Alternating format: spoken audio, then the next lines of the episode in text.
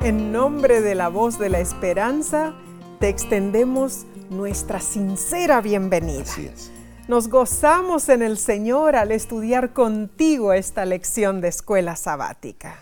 Si te has unido por las redes sociales, te agradecemos por compartir este repaso con tus seres queridos para que ellos también sean bendecidos. Así es, y en esta ocasión, Omar, recordamos con cariño la gira de graduaciones de cursos bíblicos de la Voz de la Esperanza que hicimos en el campo de la Unión Mexicana Interoceánica, ¿no es cierto? Así es, sí. Recorrimos Hermoso. en vehículo varias ciudades en los lindos estados del sur de México.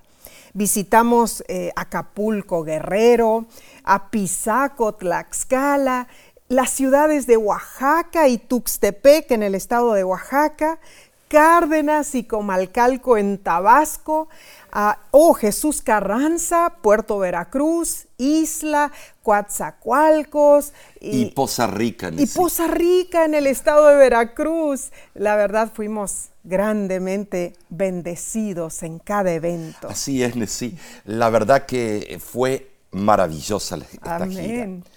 Miles se graduaron. Así es. También visitamos una cárcel en el estado de Tabasco. Enviamos nuestro saludo a todos nuestros hermanos y hermanas que nos acompañaron y a nuestros amigos y amigas que se graduaron de los cursos bíblicos de la voz de la esperanza. Y un gran abrazo también a aquellos que se bautizaron durante esa bendecida caravana. ¿no es Tremendo, más de 130 Oh, personas. Precioso estuvo. Dios les bendiga en su caminar con Cristo, hermanos. Oramos por ustedes y les apreciamos. Nos veremos la próxima vez, si Dios lo permite, ¿no es cierto? Amén. Bien, sí. Para dar inicio a este estudio, pidamos la bendición de Dios. Amén. Padre que moras en los cielos, es para nosotros una dicha, un privilegio abrir las escrituras y estudiar los mensajes de los tres ángeles. Danos la sabiduría, el entendimiento y que todo lo que hablemos sea para honra y gloria de tu santo nombre. Esto lo pedimos en el nombre de Cristo Jesús. Amén. Amén. Bueno, esta semana estaremos repasando la lección número 7 Ah, qué buena que para está. el 13 de mayo 2023. Se titula Adoren al Creador. nos enfocaremos en el poder innovador de Dios para crear. Bien lo afirmó Thomas Brown cuando dijo que la naturaleza es el arte de Dios. Wow. Claro, es el artista estelar. Claro que sí. El texto de esta semana se encuentra en Apocalipsis capítulo 4, versículo 11, y dice así, Señor, digno eres de recibir la gloria y la honra y el poder, porque tú creaste todas las cosas y por tu voluntad existen y fueron creadas. Esta exclamación, Omar, proviene de la boca de los 24 ancianos, ¿no es cierto? Sí. La evidencia textual establece el inicio del versículo como Señor y Dios nuestro.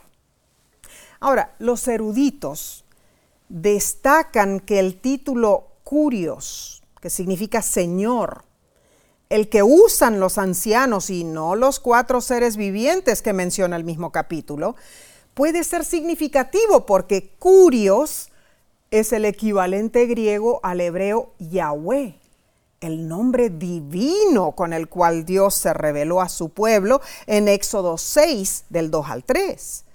Afirman los estudiosos que este título es adecuado para la alabanza humana.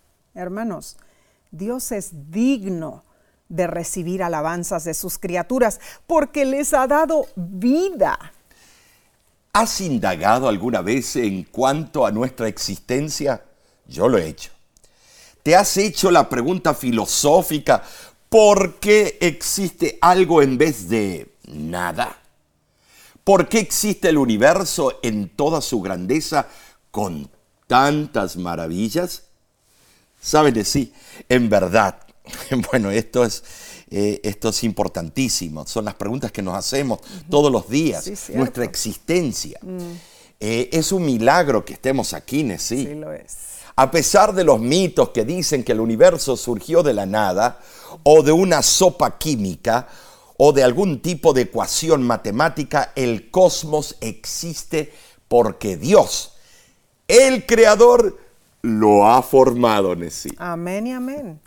A Dios le agradó traer a la existencia al universo y dar vida a sus criaturas. Claro que sí.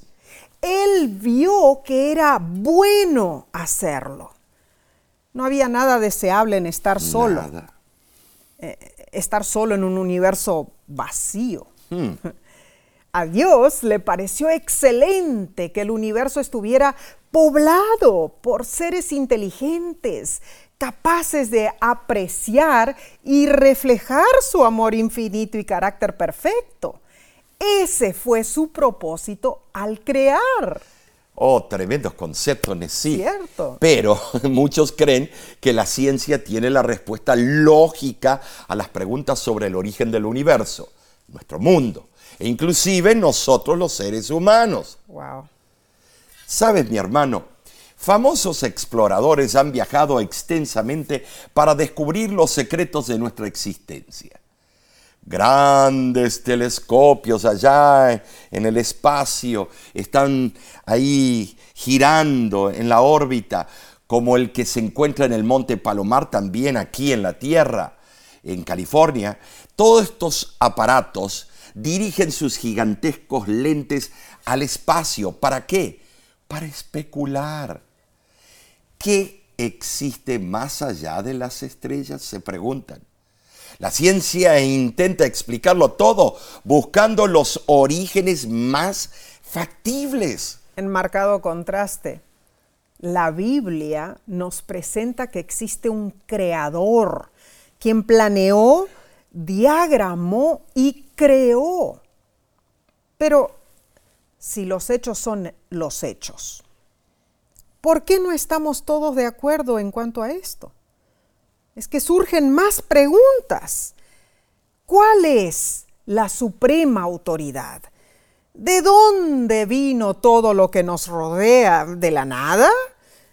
¿Qué lugar ocupamos nosotros, tú y yo, en el mundo, en este universo?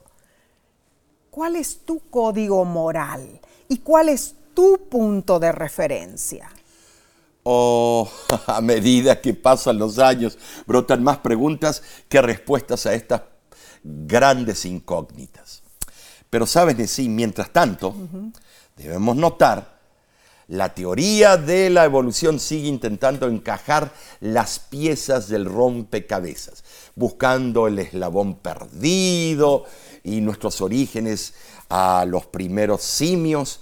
La lección de esta semana recalca a la luz de la Biblia que Dios nos creó, que no somos frutos de la evolución.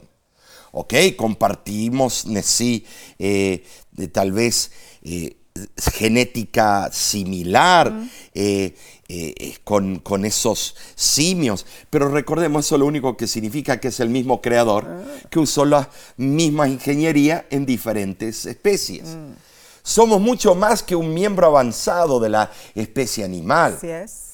Somos seres de alto valor porque Dios nos creó y cada uno de nosotros es único ante sus ojos. Amén. Esta semana exploraremos temas candentes y aprenderemos muchísimo. Bien, analicemos entonces la sección del domingo 7 de mayo titulada Un compañero en la tribulación. Ay, yo estoy emocionado con esta lección. Sí, sí. Después de su ascensión al cielo, ¿saben?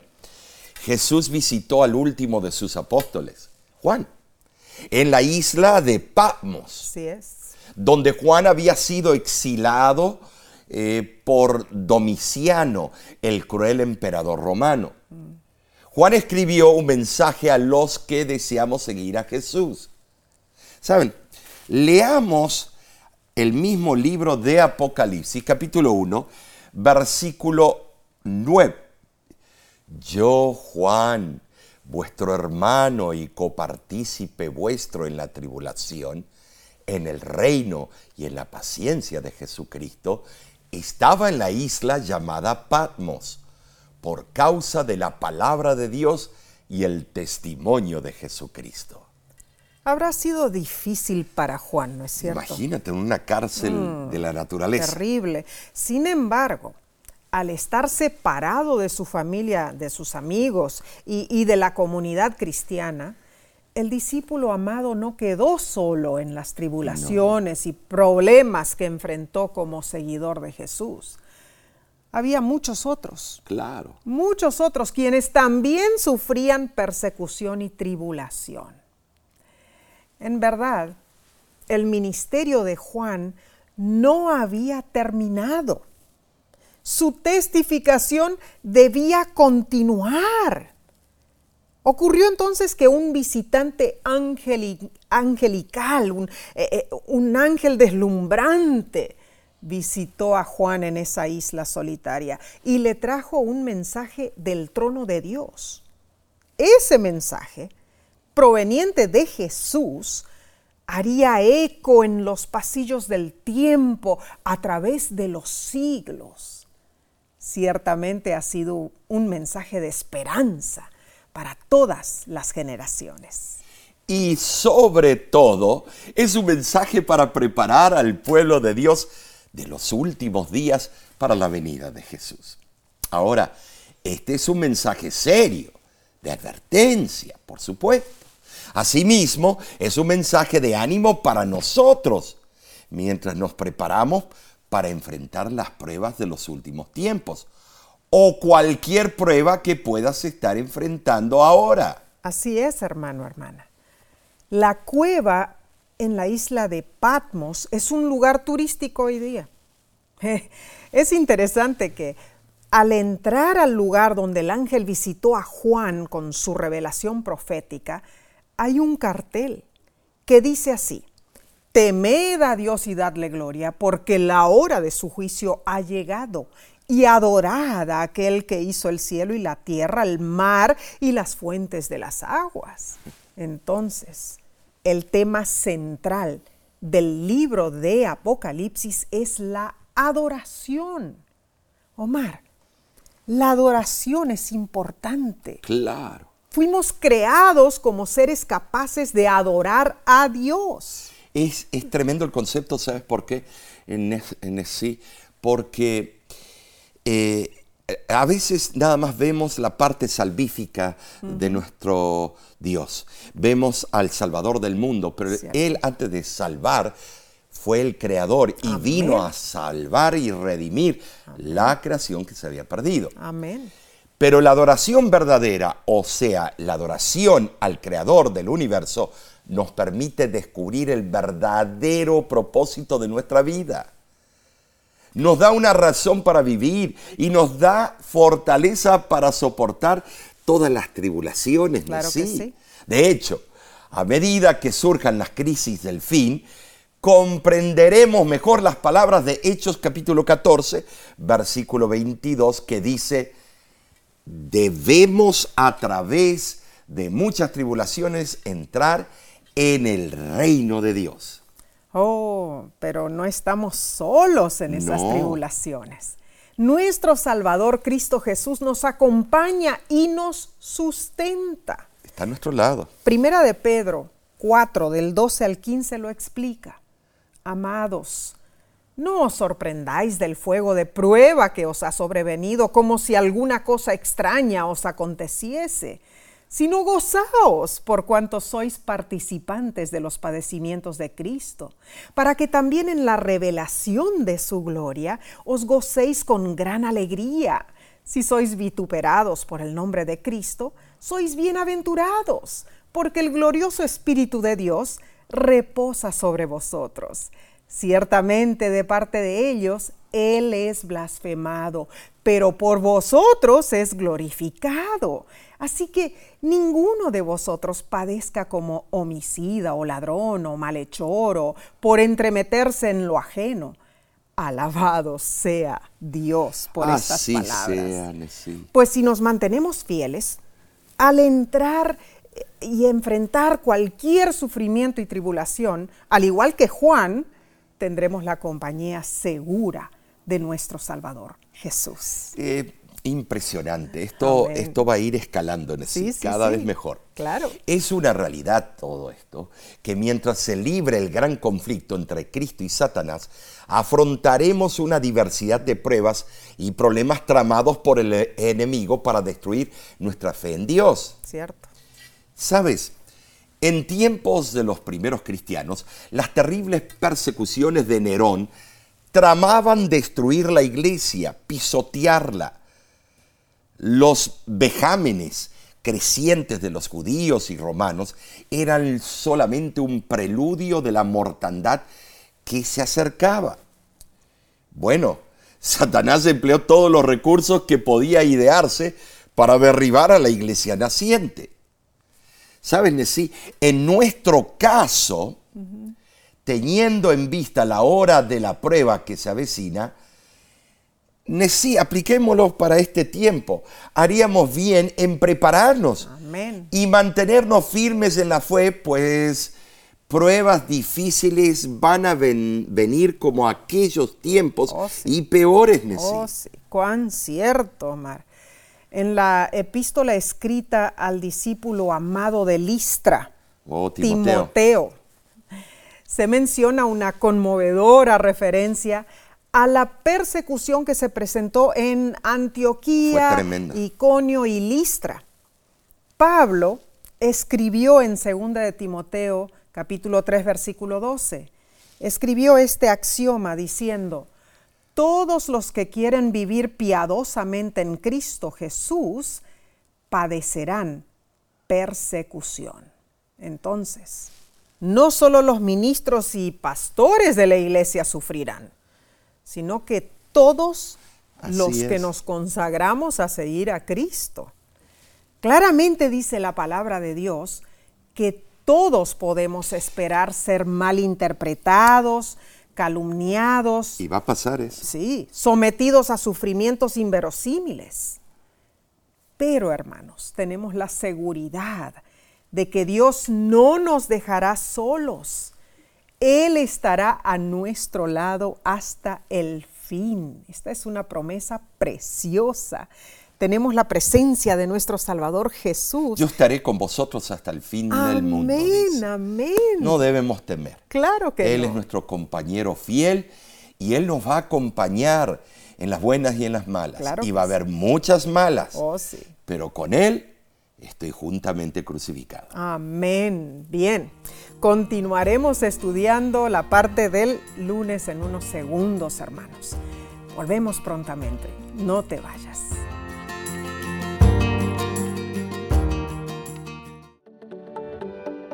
En nuestra aplicación puedes encontrar más contenido como este que te ayudará en tu vida espiritual. Lo puedes descargar visitando nuestra página web lavoz.org.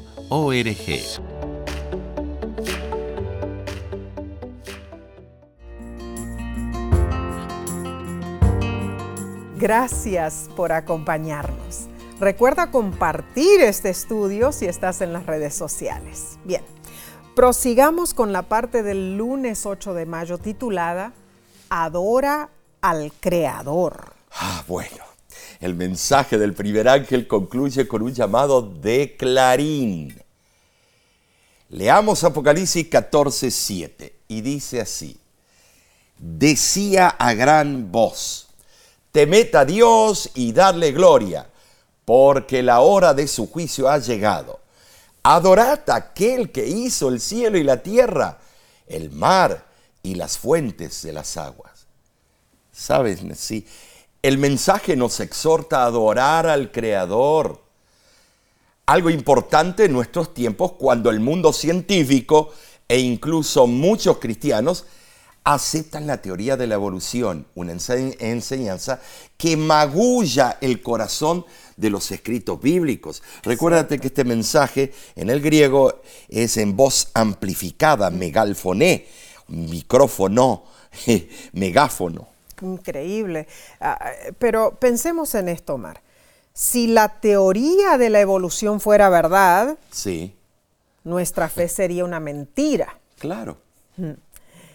Algo interesante ocurrió en las cavernas de Carlsbad en Nueva México, Estados Unidos. De 1924 hasta 1988, el letrero de entrada afirmaba que las cuevas tenían 260 millones de años. En 1988 cambiaron el letrero para afirmar que eran entre 7 y 10 millones de años. Posteriormente el cartel declaraba que las cuevas tenían 2 millones de años. Y hoy día el letrero no existe. Esto sí que es ridículo.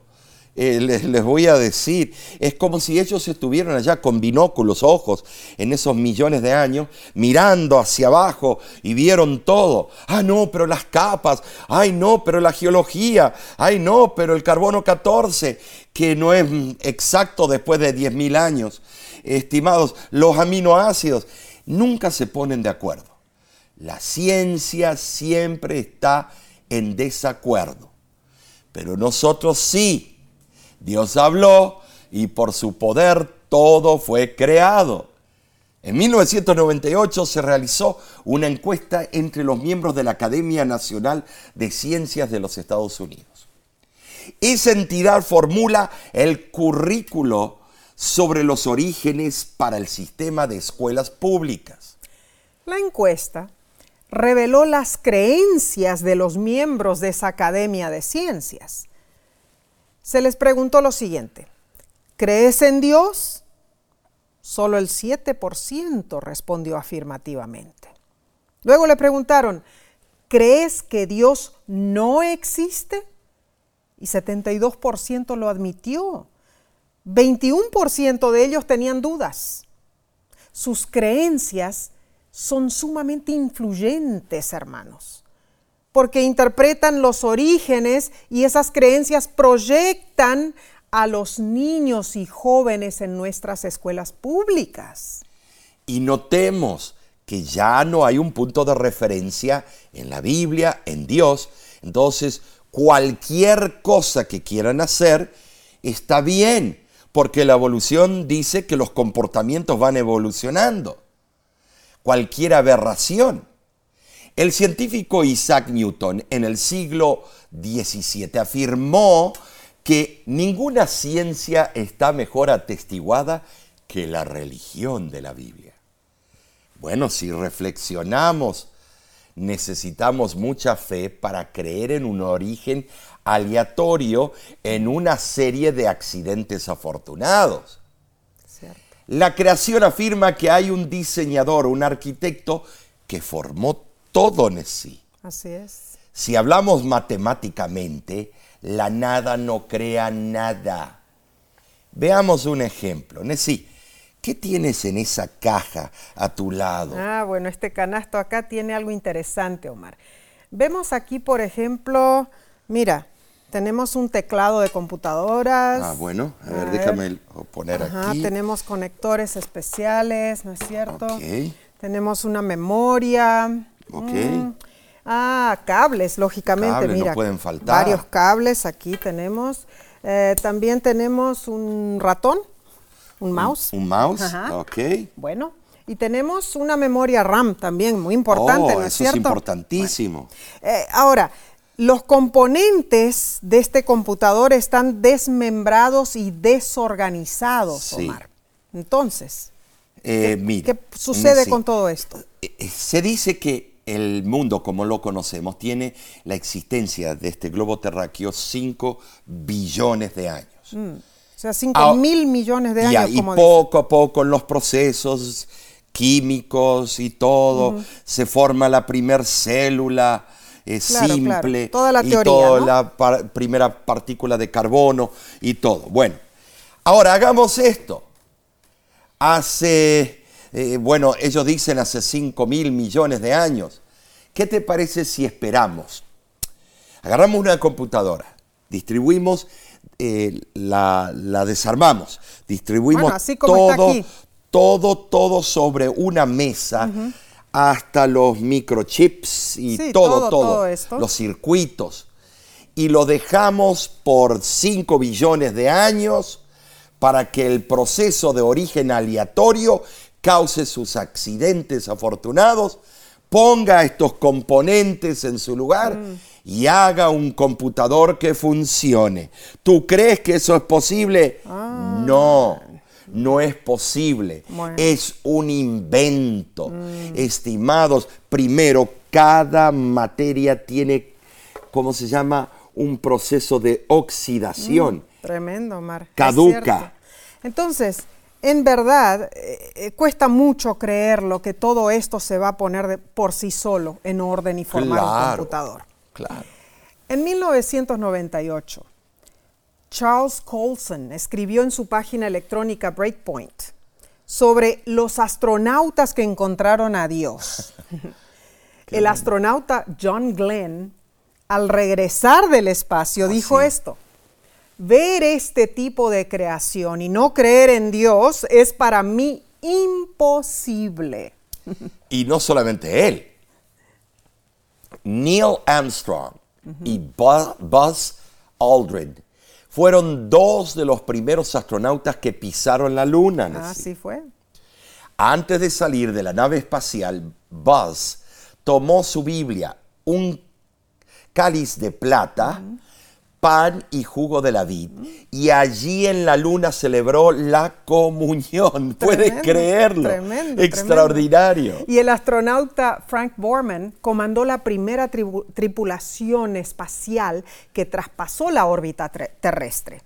Y observando la Tierra desde 402.300 kilómetros, Frank envió un mensaje por radio citando Génesis 1.1. En el principio Dios creó los cielos y la tierra. Y más tarde él dijo, debe haber un poder más grande, un Dios, un comienzo. Amén. Es- esos astronautas sintieron que el universo no es el resultado de una casualidad fortuita, que la vida no fue un accidente cósmico. Reconocieron que todo fue creado por un creador omnisciente y supremo. Y quiero explicarte, Nessie, que ellos tenían sus doctorados Oh, sí. en diferentes tipos de las ramas de la ciencia. Cierto. Física, eh, astral, tenían todo, tremendo. todo. O sea que ellos estudiaron las teorías de la evolución. Seguro que sí. En Apocalipsis 14:7 vemos que la exhortación a adorar está arraigada a Génesis 1:1. No podemos entender eh, la complicada batalla cósmica que existe sobre la adoración si no entendemos el significado de la creación. Sabes, la Biblia dice, en el principio Dios creó. La palabra en el hebreo para crear es bara, un verbo que exclusivamente pone a Dios como un eh, sintagma nominal de jerarquía en la construcción gramatical. Asimismo, Apocalipsis 14:7 exalta al Dios creador y nos exhorta a adorarle. El poder creador de Dios es ilimitado. Bueno, consideremos el sol. En un solo segundo, el sol produce más energía que lo que jamás haya producido el petróleo, gas, carbón o fuego. Dentro del sol entrarían un millón de planetas del tamaño de la Tierra. Y el sol es solo uno de los 100 mil millones de estrellas en nuestra galaxia, la Vía Láctea. La creación revela un Dios todopoderoso. Y Dios no solo creó el universo, sino que Él ve los pormenores de tu vida porque te ama, hermano, hermana. Amén. Glorificamos a Dios, creador y redentor. Bien, esto está precioso. Continuemos estudiando, Omar. Pasemos a la lección del martes 9 de mayo titulada Un Dios que está cercano. El apóstol Pablo estaba en la cuna del conocimiento filosófico y científico de su tiempo.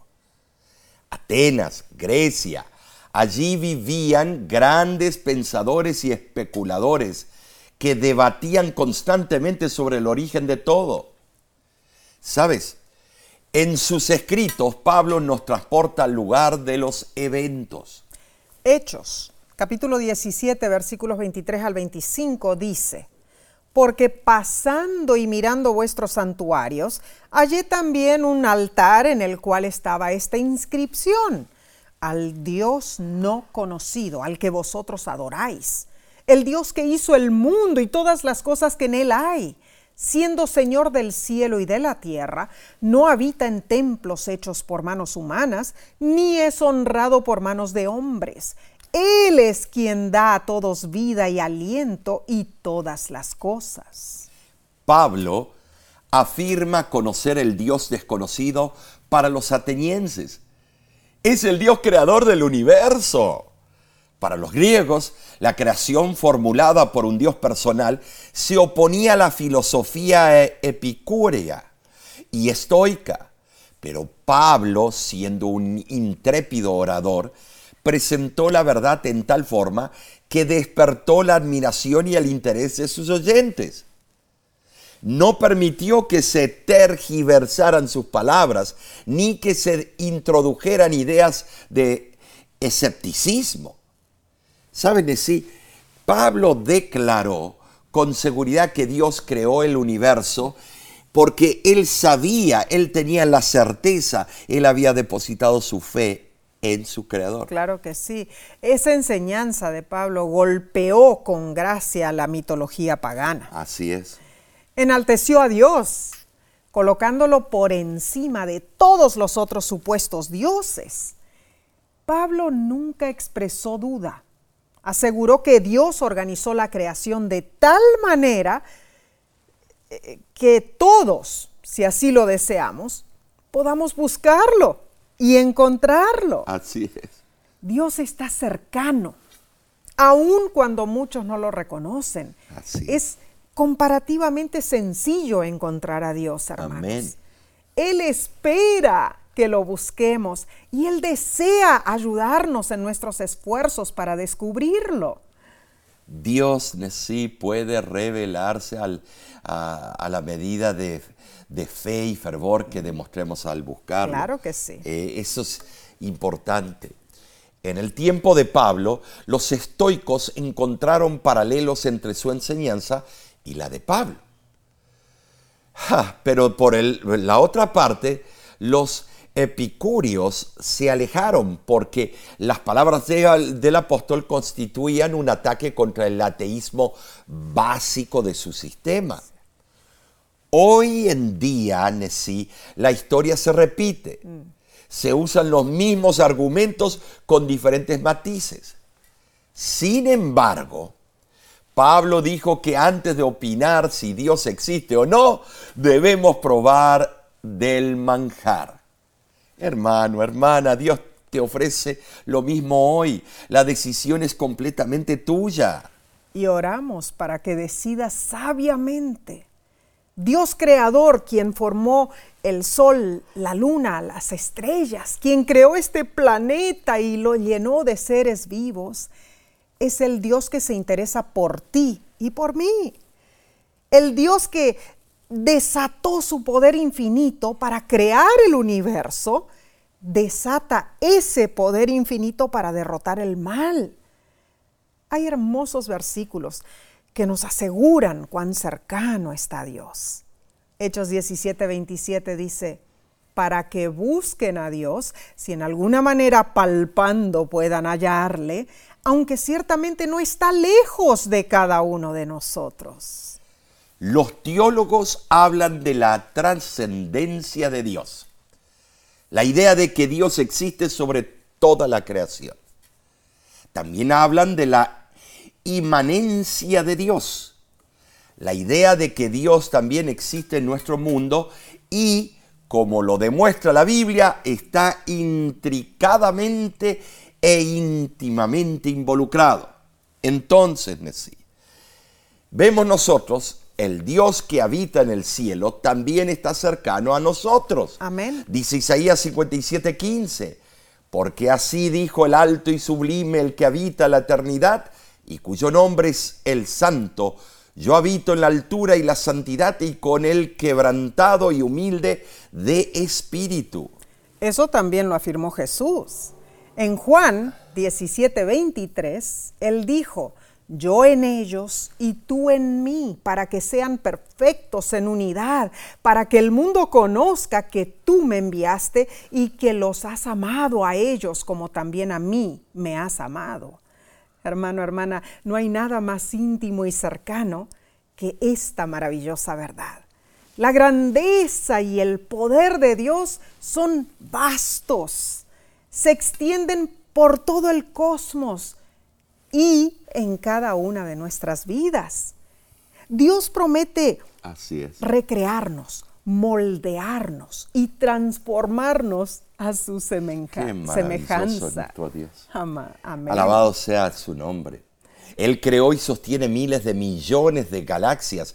En Él vivimos y nos movemos y somos. Hechos 17, 28 lo afirma. Dios obra en nuestros corazones, limpiándonos y renovándonos en Cristo. Oh, seguridad reconfortante que comprueba que nuestro Dios es poderoso, que nos ama y nos cuida. Ah, preciosa, preciosa promesa. ¿Cómo podemos nosotros aprender, hermanos, a tener esperanza y consuelo al comprender la inmanencia o Amén. sustancia de Dios? ¿O será que te asusta pensar en eso? ¿Te asusta porque Dios conoce tus secretos más oscuros? Oh, es cierto que Dios nos conoce íntimamente. Pero por esa razón, Él diseñó el plan de salvación. ¿Para qué? Para traernos paz. Pues bien dice el precioso himno Mar bajo sus alas. ¿Te gustaría? Bueno, a capela. Ah, claro que Vamos. sí. Bajo sus Sus alas, alas seguro descanso. Aunque anochece y amaga el turbión, en él confío, su brazo me guarda. Hijo soy de su eternal redención. Qué precioso. Qué hermoso, ¿no es cierto? Hermoso. Continuaremos con el estudio del miércoles, hermanos. Volvemos en pocos segundos.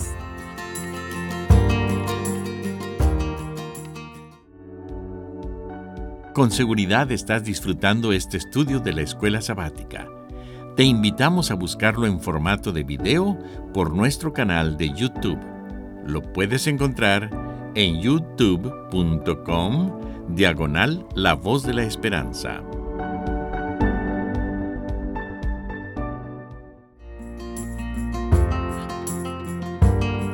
Si estás en las redes sociales, dinos, ¿qué estás aprendiendo con este estudio, con esta lección de escuela sabática? Gracias por estudiar con nosotros. Bien, pasemos a la parte del miércoles 10 de mayo titulada Evangelio, Juicio, Creación. Al preconizar el mensaje del primer ángel, encontramos tres puntos claves e interrelacionados. Muy cierto. Eh, están así en una relación. Número uno, el Evangelio eterno. Número dos, la hora del juicio. Y número tres, adorar al Creador. Cuando nos presentemos ante el Creador en el día del juicio, el Evangelio nos dará esperanza, Nesí. Claro que sí. Romanos 8.1 lo afirma. Ahora pues ninguna condenación hay para los que están en Cristo Jesús, los que no andan conforme a la carne, sino conforme al Espíritu. No hay condenación ahora y ciertamente no la habrá en el juicio si andamos conforme al Espíritu. Amén, amén. Ay, tenemos que aclarar ese claro punto. que sí. El mensaje del Dios creador es central para presentar la verdad, especialmente cuando la evolución, disfrazándose de atuendo cristiano, amenaza con destruir el fundamento de la fe cristiana. ¿Cómo? Así es. Pero en medio de la embestida del pensamiento evolutivo, Dios alza un pueblo cuyo nombre atestigua contra la idea de la evolución y proclama la verdad fundamental de Jesús como creador y redentor. Colosenses 1 del 13 al 16 explica el rol de Jesús y dice, el cual nos ha librado de la potestad de las tinieblas y trasladado al reino de su amado Hijo, en quien tenemos redención por su sangre, el perdón de pecados. Él es la imagen del Dios invisible, el primogénito de toda creación, porque en Él fueron creadas todas las cosas, las que hay en los cielos y las que hay en la tierra, visibles e invisibles. Tremendo texto. La traducción corresponde literalmente con el texto griego oti en auto, destacando a Cristo como el centro, la fuente en la cual se originó la creación. Tremendo. Ahora, Apocalipsis 4:11 también habla del poder creador de Jesús y dice lo siguiente. Señor, digno eres de recibir la gloria y la honra y el poder, porque tú creaste todas las cosas y por tu voluntad existen y fueron creadas. ¿Sabes? Jesús como creador está estrechamente ligado con Jesús como redentor al menoscabar su papel como creador, que es lo que ocurre con la evolución, su papel como redentor entra en cuestión. Esa es una realidad muy delicada. La lección pregunta, número uno, ¿será que Jesús nos redime del pecado, de la muerte, del sufrimiento y de la violencia cuando estos son, como enseña la evolución, los mismos medios por los cuales existe nuestro mundo? Pregunta número dos. ¿Será que Dios nos redime del mismo proceso que Él utilizó para crearnos?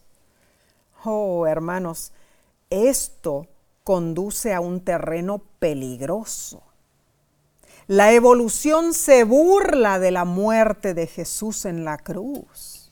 Decimos esto porque Pablo enlaza inseparablemente la introducción del pecado por Adán a la muerte de Jesús. La Biblia explica el vínculo directo entre Adán y Jesús.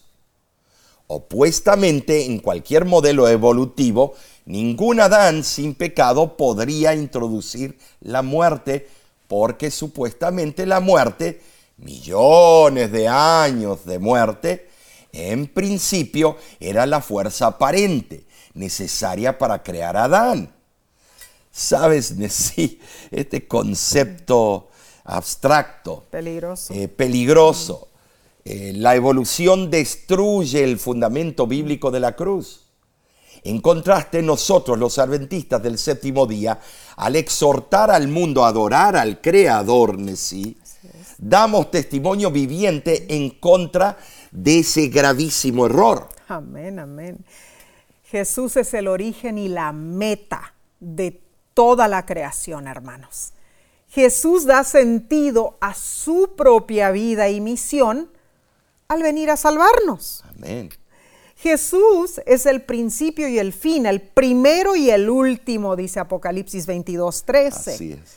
Nuestro creador y redentor Jesús es la esfera dentro de la cual todo existe él mantiene con precisión matemática los inmensos astros del universo en sus órbitas señaladas.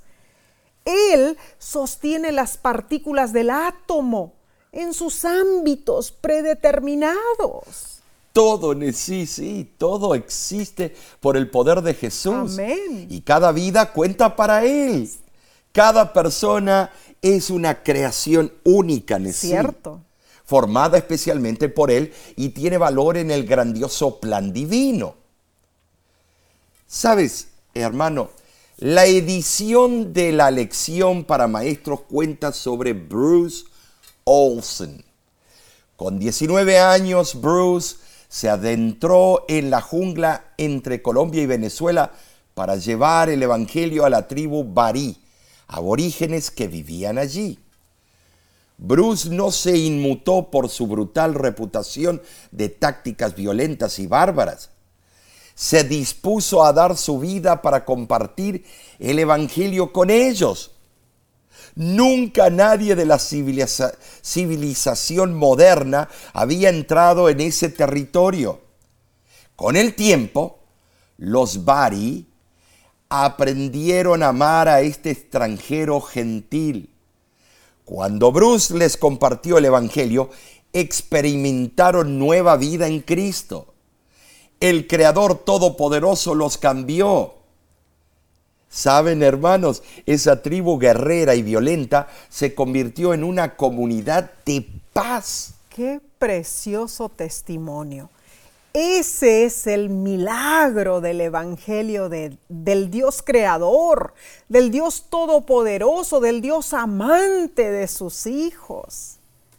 Omar, si Él suficientemente poderoso para crear el universo, entonces debemos creer y asegurar y afirmar que Él también es poderoso para cambiar nuestras vidas, ¿no es cierto? Saben que sí, eh, los Bari, eh, la tribu, aceptó a Cristo como su Salvador personal. Eso jamás, ese cambio violento lo va a hacer la evolución. No, no, no. La evolución está en un plano que no tiene nada de espiritualidad. Ninguna esperanza. Hermanos, Dios es Dios poderoso y puede cambiar tu vida para lo mejor. Alabamos su santo nombre. Bien, vayamos al estudio del jueves 11 de mayo titulado El Creador en la cruz. Y para entender esto te invito que vayas al Evangelio según Juan, capítulo 19, versículos 16 al 30, porque allí se describe a Jesús en la cruz. Léelo en tu tiempo personal de estudio como tarea. Jesús creador se anonadó, se hizo hombre y murió en nuestro lugar. Eso es un hecho. Así fue. ¿Cómo debemos responder a esa asombrosa expresión del amor divino en sí? ¿Cómo? Es notable, Omar, que el mensaje del primer ángel exhortándonos a adorar al Creador llegó después de la cruz. Claro. ¿Como cuántos años después? Alrededor de unos 60 años mm, después. Interesante. Después que el universo expectante y los seguidores de Cristo supieran que aquel que hizo el cielo y la tierra es el mismo que se humilló a sí mismo y se hizo obediente hasta la muerte y muerte de cruz, Filipenses 2, del 7 al 8, ocurrió eso es cierto? Se escribió el mensaje. Qué espectáculo extraordinario debió haber eh, sido en sí para, bueno, para esa gente. Bueno, espectáculo para quién? Para, aquellos que conocieron a Jesús. Ah, claro que sí, a los que conocieron a Jesús antes que Él viniera a la tierra como ser humano, o sea, los seres creados en otros planetas. No debe sorprendernos que los seres celestiales le adoren, hermanos. Amén. Pero ¿qué de nosotros? Los redimidos por su preciosa sangre. ¿Adoramos al Creador y Redentor? Esa debe ser nuestra más sagrada labor. El doctor Manuel Ángel Rodríguez, teólogo adventista, en su libro El cierre del conflicto cósmico, el rol de los tres mensajes de los ángeles, dice lo siguiente. La adoración aborda el aspecto más fundamental de la existencia humana. Tiene que ver con lo, con lo que los humanos deben hacer como seres vivos ante la presencia del Creador. El que nos creó nos invita a entregar nuestras vidas en el acto de adoración para ser enriquecidos y para ser utilizados en beneficio de los demás. La adoración está relacionada con la misma naturaleza y propósito de nuestra existencia y con la necesidad de tener un centro fuera de nosotros mismos que nos libera del egoísmo. No adorar a Dios es perder nuestra razón de existir, es existir en un estado de desorientación, es estar muriendo, dirigiéndonos a una extinción total porque estamos desconectados de la fuente misma de la vida. Dios merece nuestra adoración. El vasto infinito fue formado por Él. Así es. La Biblia nunca sugiere que el universo fue un accidente, que llegó a existir por sí mismo. Más bien repite una y otra vez que Dios habló y todo llegó a existir. Creer que el universo no fue creado, que simplemente apareció, requiere una gran y ciega fe, hermanos, en verdad. Esto es cierto. Dios siendo la única fuente de todo, incluida, eh, bueno, incluye la vida misma, es quien debe ser adorado en todo el universo porque Él es la fuente de vida. La definición de Dios está completamente relacionada con su papel, bueno, como creador. Si Él no hubiera creado, ¿qué tipo de Dios sería? Al ordenar que todo existiera, Dios demostró su poder, su supremacía, su creatividad y su generosidad. Oh, las estrellas del universo, las bóvedas celestiales, dan testimonio de un hacedor, un diseñador, un creador todopoderoso. Dios te invita a reconocer que Él creó cada pulsar y planeta, cada galaxia y constelación. Él nombró a cada una de, esos, de esas millones y millones de estrellas. ¿Acaso tú, mi hermano, piensas que tal poder creador está demasiado lejos y te sientes desfallecer porque enfrentas batallas con la tentación? Saben, sí, hay una buenísima noticia. A ver, a ver. Dios, quien con potestad creó el, el, universo, desata esa misma potestad para derrotar al enemigo. Amén, amén. Nuestro Salvador Jesús nos ofrece lo opuesto a una derrota frust frustrada, a, a, fracasos repetidos, sí. a fallar una y otra vez por el mismo impedimento. Amén, amén. Él nos ofrece salvación. Gloria a Dios. Hermano, hermana. Servimos al Creador de todo, Amén. quien tiene poder ilimitado e infinito. Así es. Ese poder es, nuestro, es nuestro cuando lo aceptamos por fe y somos, bueno, transformados y renovados por el poder del Creador. Así lo confirma segunda de Corintios capítulo 5 versículo 17, cuando dice, de modo que si alguno está en Cristo, nueva criatura es. Ay, qué precioso. Así es. En verdad, qué hermosa lección hemos oh, estudiado. Impresionante, sí. Pero resumamos. Número uno, el tema central del Apocalipsis es la adoración al Creador. Y número dos, la exhortación a adorar de Apocalipsis 14, 7 está arraigada a Génesis 1.1, confirmando que adoramos al Creador. Número tres, Dios creó y sostiene miles de millones de galaxias, pero también está cerca de nosotros. Y número cuatro en sí, eh, los tres puntos claves del mensaje del primer ángel están interrelacionados. El Evangelio eterno, la hora del juicio y adorar al Creador. Y número cinco, aquel que hizo el cielo y la tierra es el mismo que siendo Dios tomó forma humana, se humilló en nuestro lugar para salvarnos. Qué precioso. Hermano y hermana, piensa en alguna experiencia en la que viste inequivocadamente el poder de Dios obrando en tu vida. Piénsalo. El mismo Dios que creó todo el cosmos te ama y se preocupa por ti. Amén. Esto es conmovedor y reconfortante. No dejes pasar ni un día sin adorar a Dios, nuestro Creador. En verdad, Omar, cuando le adoramos, reconocemos que Él nos creó. Claro. ¿Es cierto? Esa es la importancia de nuestra adoración. Esta lección ha sido un bálsamo para nuestra vida espiritual, ¿no es cierto? Sí. Ah, pero la semana que viene estudiaremos otro tema impactante. ¿Cómo se titula? El sábado Y el fin. Así que te invitamos a que nos acompañes nuevamente.